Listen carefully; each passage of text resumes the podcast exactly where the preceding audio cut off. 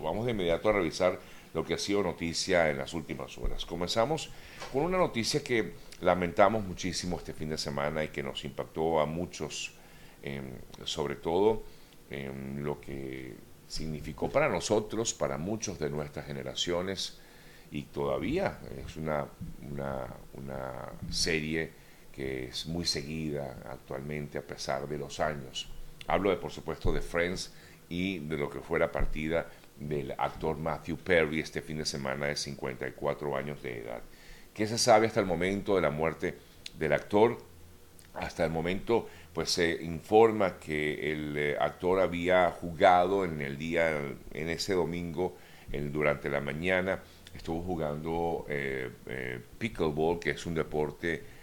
muy, muy, digamos, muy famoso hoy día, muy popular,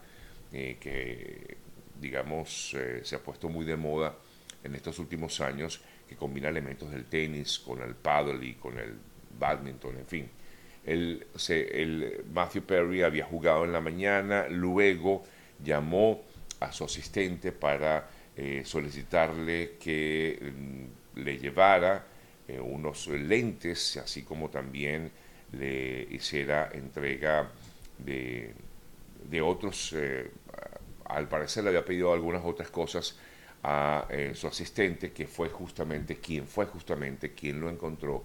en el jacuzzi de su residencia sin vida, a pesar de que hicieron los intentos posibles para que llegara la ambulancia, eh, llegó, pero lamentablemente, eh, a pesar de, los intentos de, de, sobrevivirlo, pues lamentablemente murió y hasta el momento todo parece indicar que murió ahogado, cosa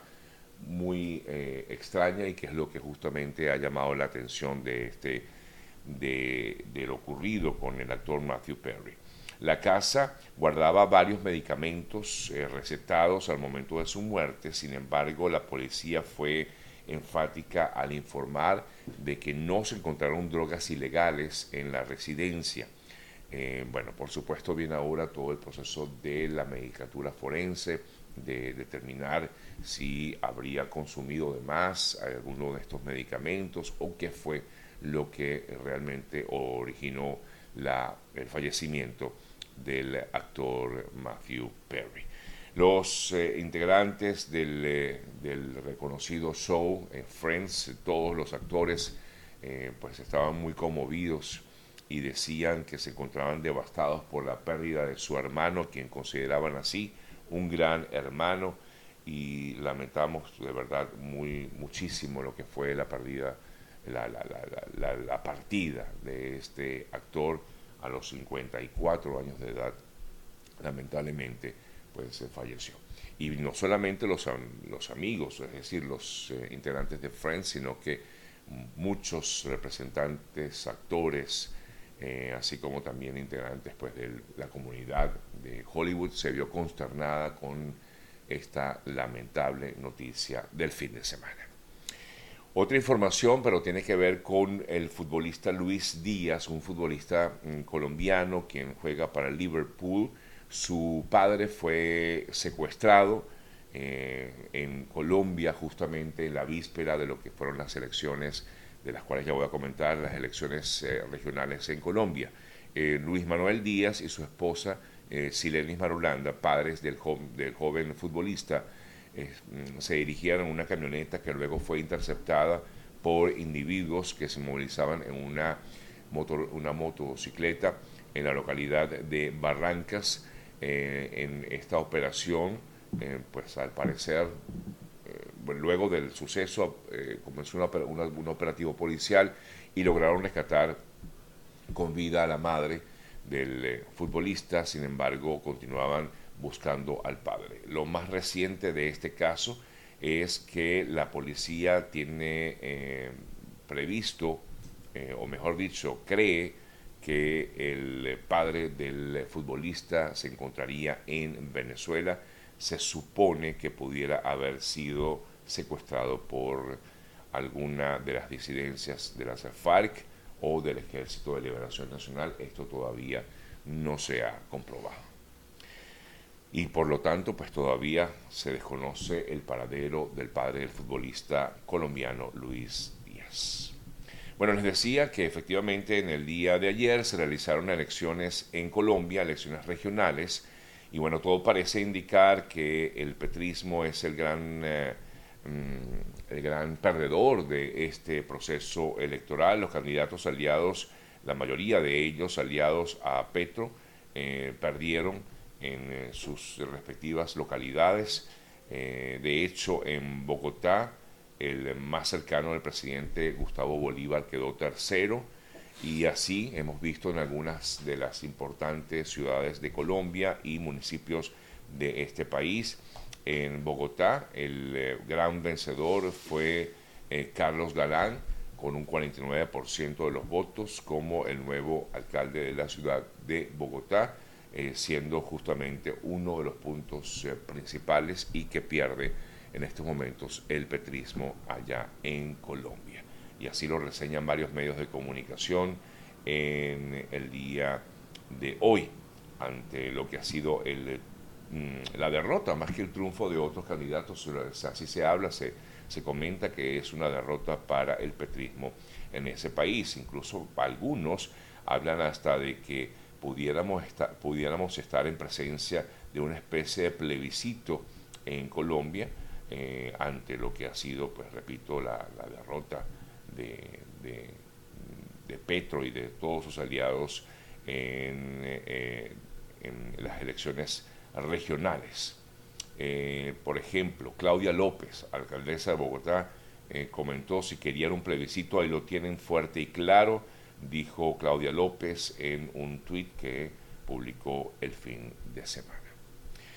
Bueno, revisamos también otras importantes informaciones hablando del tema electoral. Me voy a Venezuela porque ayer la Comisión Nacional de Primaria eh, entregó, o mejor dicho, hizo divulgar un comunicado en el cual agradecen a los venezolanos el apoyo y solidaridad demostrada por todos y en momentos en los que afirman van a acudir en el día de hoy previsto para el día de hoy tienen eh, una cita en el Ministerio Público. Recuerden que Tarek William Saab citó a los integrantes a la, a la, Junta Directiva como tal de la Comisión de Primaria